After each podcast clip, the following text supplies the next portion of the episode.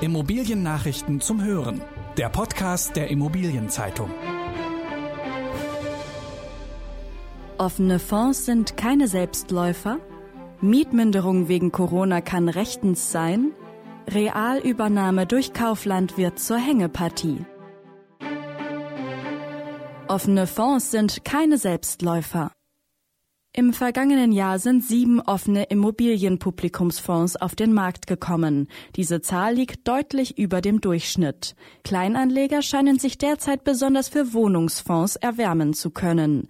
Geld einzusammeln ist für die Fonds aber nicht immer einfach. Für den Can-Am Leading Cities waren die ersten 200 Millionen Euro laut Can-Am Grund die schwersten.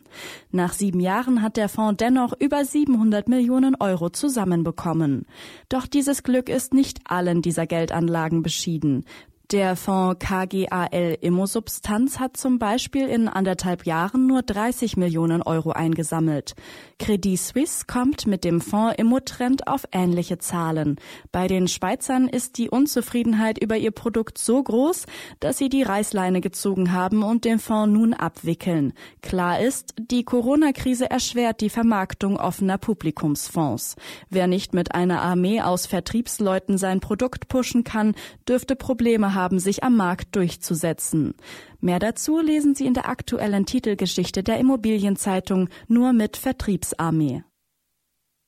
Mietminderung wegen Corona kann rechtens sein.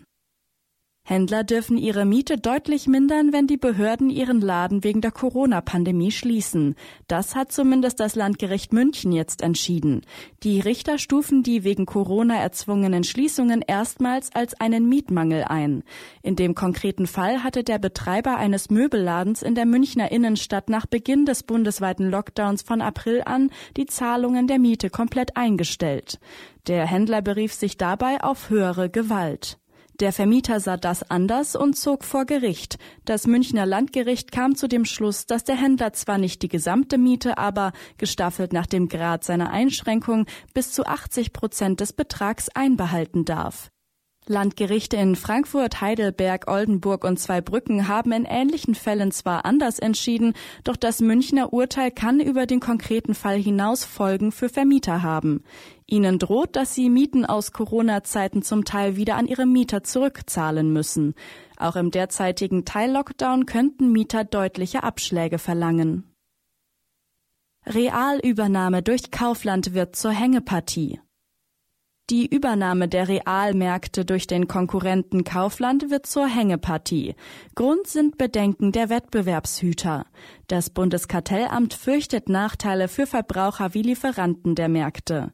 Ein Zehntel der rund 100 Realmärkte soll deshalb an einen anderen Wettbewerber verkauft werden. Damit verzögert sich auch die Prüffrist für die Übernahme des Gesamtunternehmens Real durch den russischen Investor SCP erneut. Die Russen haben sich Real zwar schon vertraglich gesichert, sie wollen aber rund 100 von 276 Realmärkten an die Schwarzgruppe weiterreichen. Diese ist mit ihren Marken Lidl und Kaufland schon jetzt der mit Abstand größte Lebensmitteleinzelhändler in Europa. Mit den zusätzlichen Läden würde die Marktmacht noch größer. Berlin forciert Wohnungsbau in Hochhäusern.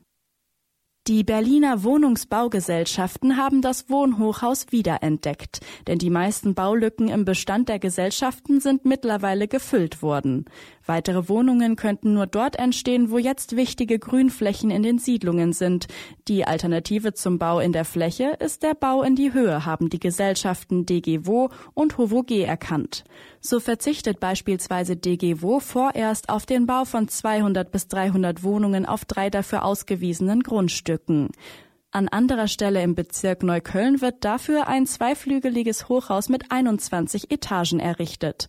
Der Bezirk hat dem Vorhaben schon grünes Licht gegeben. Accendro kauft 2800 Wohnungen in Ostdeutschland. Das Immobilienunternehmen Accendro kauft rund 2800 Wohnungen und wächst damit rasant in Ostdeutschland. Die Immobilien verteilen sich auf Standorte wie Berlin, Leipzig, Halle und Gera. Mit dem Kauf hat Accendro seinen Bestand auf einen Schlag mehr als verdoppelt. Die Firma übernimmt Wohnungen in großen Paketen, um sie anschließend einzeln mit Gewinn an Privatleute weiterzuverkaufen. Sie hält nun insgesamt mehr als 5000 Einheiten. Doch damit soll noch lange nicht Schluss sein. Weitere Zukäufe sind geplant. Die Nachfrage nach Wohnimmobilien in Deutschland sei sowohl bei privaten als auch bei institutionellen Investoren wie Versicherungen und Pensionskassen weiterhin groß, erklärt das Management.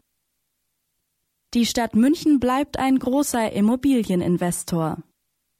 Zwar sinken in der bayerischen Landeshauptstadt die Steuereinnahmen, trotzdem will sie weiter kräftig in Immobilien investieren. Das sieht der Finanzplan der grün-roten Koalition im Stadtrat vor.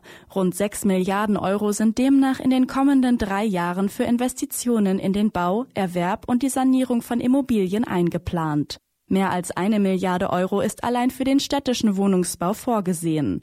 Wegen der Corona-Krise rechnet die Stadt in diesem Jahr mit einem großen Verlust bei den Steuereinnahmen. Fehlendes Geld soll durch Kredite ausgeglichen werden. In der kommenden Folge beleuchtet der IZ-Podcast die Trends am deutschen Einzelhandelsmarkt. Das waren die wichtigsten Schlagzeilen der Woche aus der Immobilienbranche. Redaktion Peter Dietz, Thorsten Kahl und Lars Wiederhold. Alle News gibt es zum Nachlesen in der aktuellen Ausgabe der Immobilienzeitung. Jetzt 10 Euro sparen mit dem Schnupperabo. Mehr Infos unter iz.de slash Schnupperabo.